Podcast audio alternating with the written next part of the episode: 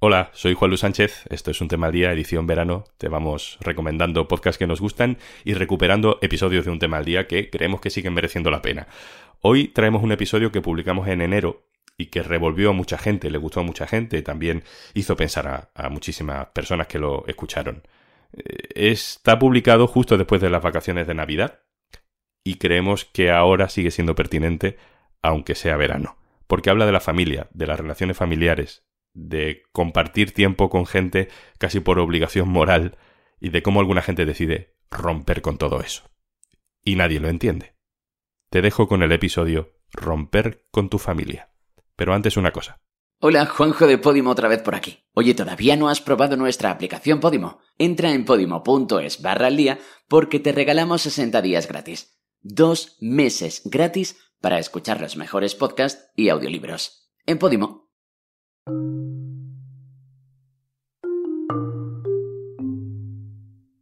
Las fiestas navideñas dibujan un retrato idílico de las familias. Son ese centro de gravedad para nuestras vidas que orbitan a lo loco eh, y que nos dan amor incondicional, generosidad, respeto. Y así es, así puede ser. Pero no es así siempre. Hoy contamos la historia de gente que ha decidido romper con su familia. Creo que con familia aquí no queremos decir la pareja, sino más bien la casa que te ha visto crecer. Hay crisis familiares de todo tipo, pero hemos querido centrarnos en personas que nos cuentan sus casos sin aparente pena, sin congoja, con reflexiones fruto de una decisión racional que sin embargo arrastrarán para siempre. Romper con tu familia suele ser visto como un acto cruel, una herejía. Pero también es cierto que la familia puede convertirse en algunos casos en un sistema perverso de dominación, de censura, de sometimiento, más que de amor. Ya sé que no es el tema más navideño, no es el tema de conversación que uno quiere sacar después de Navidad, o a lo mejor sí. A lo mejor hay gente que está deseando hablar de ello y no lo hace. Así que empezamos escuchando a una voz conocida, escritor, guionista, colaborador en muchos medios de comunicación y autor de la serie Maricón Perdido. Es Bob Pop. Pues mira, es un camino que, que tiene muchas bifurcaciones, ¿no? Es un camino que viene desde la sensación de vivir con miedo dentro de la familia, con miedo a que descubran que soy marica, me echen de casa, quedarme sin el sustento familiar, con miedo a no ser reconocido y sobre todo con la sensación de que mi familia y yo nos estamos tratando como quienes no somos. Ellos me tratan como alguien que yo no soy y yo les trato a ellos como quienes creen que son, pero tampoco me han mostrado, de modo que hay un momento en el que decido liberarme de eso porque para mí la familia debía ser un refugio que no era, de modo que alejarme de ella es una forma de protegerme.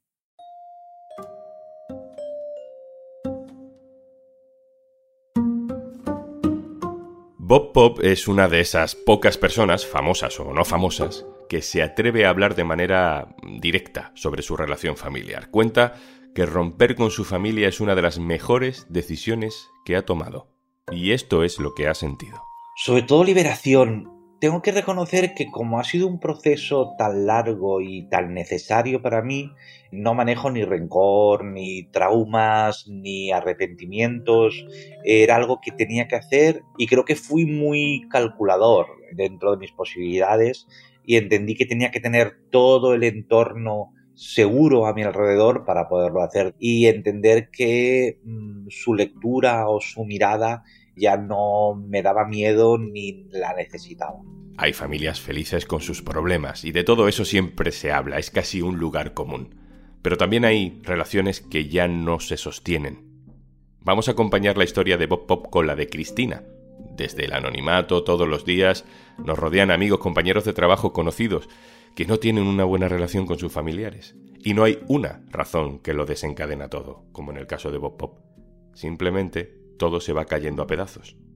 Cristina ha sido muy generosa con nosotros y nos cuenta cómo fue el proceso en el que dijo, hasta aquí hemos llegado. Yo creo que ha sido algo más progresivo, algo que ha ido madurando con el tiempo Básicamente creo que es un cúmulo de circunstancias que llega un momento en el que estallan, ¿no?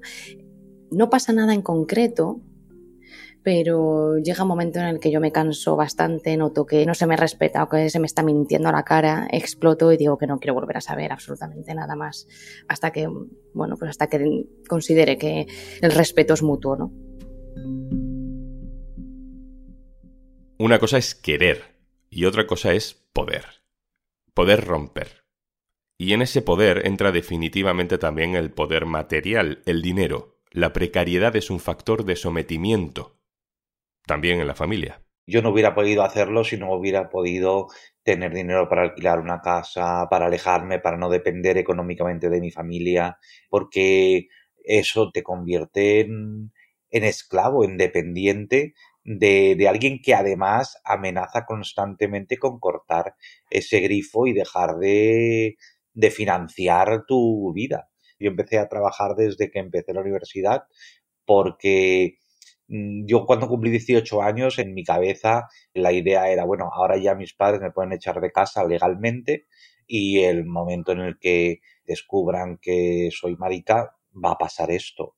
Entonces, a mí esa independencia económica lo que me dio también fue la libertad de ser yo, de contarles quién era yo, sin miedo más allá de su incomprensión, su rechazo, pero sin que me afectara en mi futuro, ¿no? Porque ya sentía que era algo que yo dominaba y que no tenía que ver con ellos. ¿A qué nos referimos con romper? ¿Es posible mm, desaparecer del todo? Sí, eh, bueno, yo, en mi caso esto ha sido un proceso largo en el tiempo. Han pasado ya 10 años. Eh, en esos 10 años ha pasado mucho. Yo he estado casi cuatro años sin hablar con mi padre. Ahora eh, hablo con él, ahora tengo una relación cordial, pero nunca ha vuelto a ser lo mismo. Con mi madre he estado también, he estado un par de años sin, sin, querer saber absolutamente nada de ella, pero luego he retomado y en este caso con mi madre pues creo que siempre ha sido mucho más honesta que mi padre, entonces ha sido mucho más sencillo volver a retomar.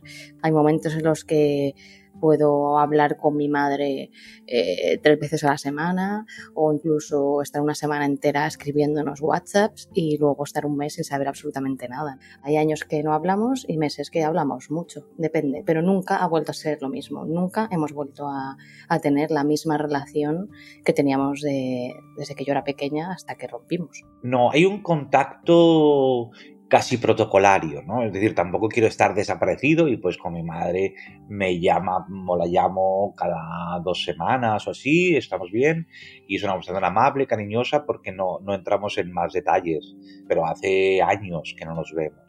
Ella nunca ha visto nada que yo haya hecho o escrito, mi padre también murió hace unos años. Yo, por ejemplo, no fui a su entierro ni a su funeral y no lo hice ni por una cuestión de rencor, ni simplemente por respeto, es decir, porque entendía que la gente que iba a ir a despedirse de mi padre lo hacía con un dolor que yo no sentía por su muerte.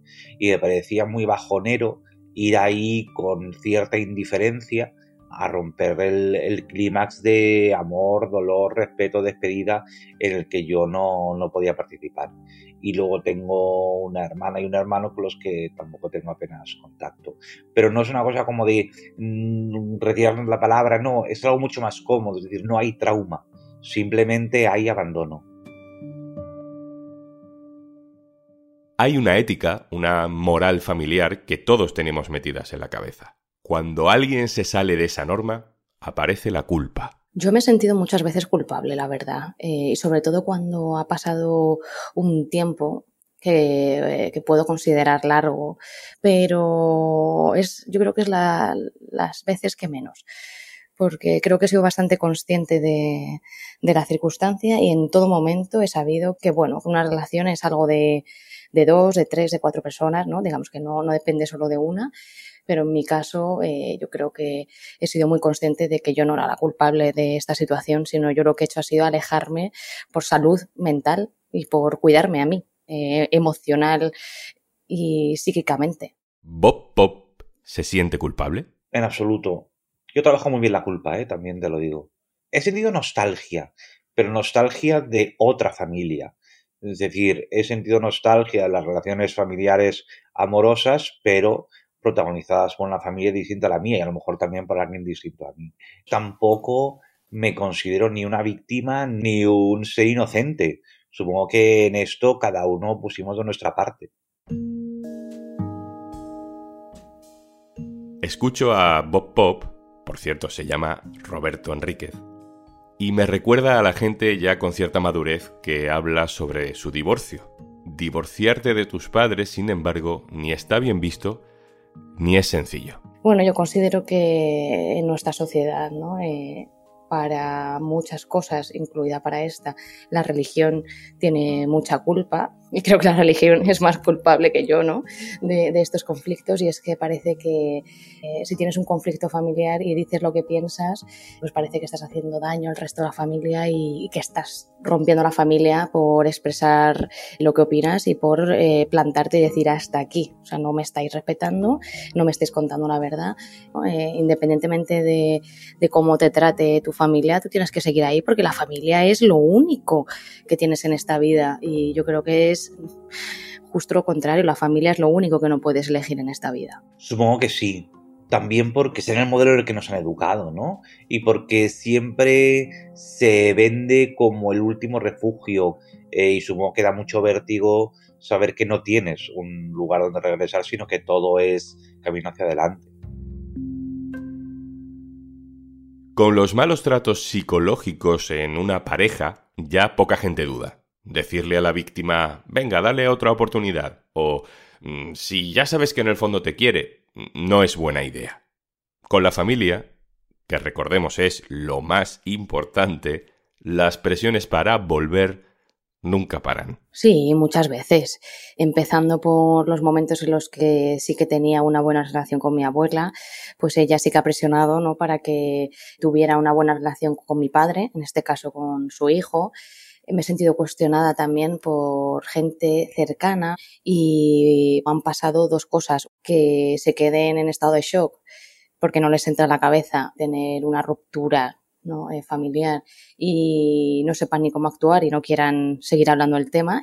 Y luego, por otro lado, pues también determinadas personas cercanas, pues a la familia o cercanas a mí, que bueno, que más que cuestionado, pues me han aconsejado que por mi propio bien, pues sería mejor intentar solucionar eh, estos conflictos familiares. No, entiendo que mucha gente no entienda mi desapego familiar.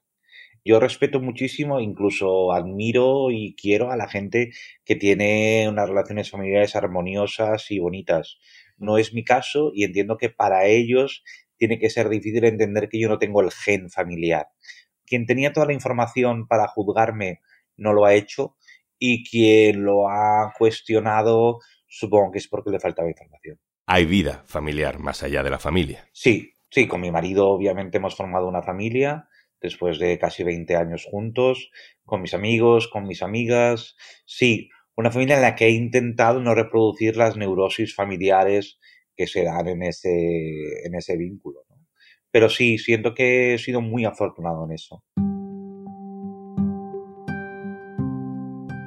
Bueno, yo creo que me ha ayudado a, entenderme a mí, a respetarme, a poder reflexionar sobre lo que quiero, a no aceptar todo por el mero hecho de que tengo cariño a la gente, sino, bueno, pues hay comportamientos que por mucho cariño que nos tengamos nos hacen daño y que no nos merecemos. Pero la única eh, responsable de mi vida soy yo. El final del miedo y entender lo perjudiciales que son las expectativas para mí ha sido, también me ha dado la, posibilidad de entender que no estaba protegido por nada y que tenía que, buscar ese, ese espacio a la intemperie y rodearme de, de gente que me diera un poco de calor.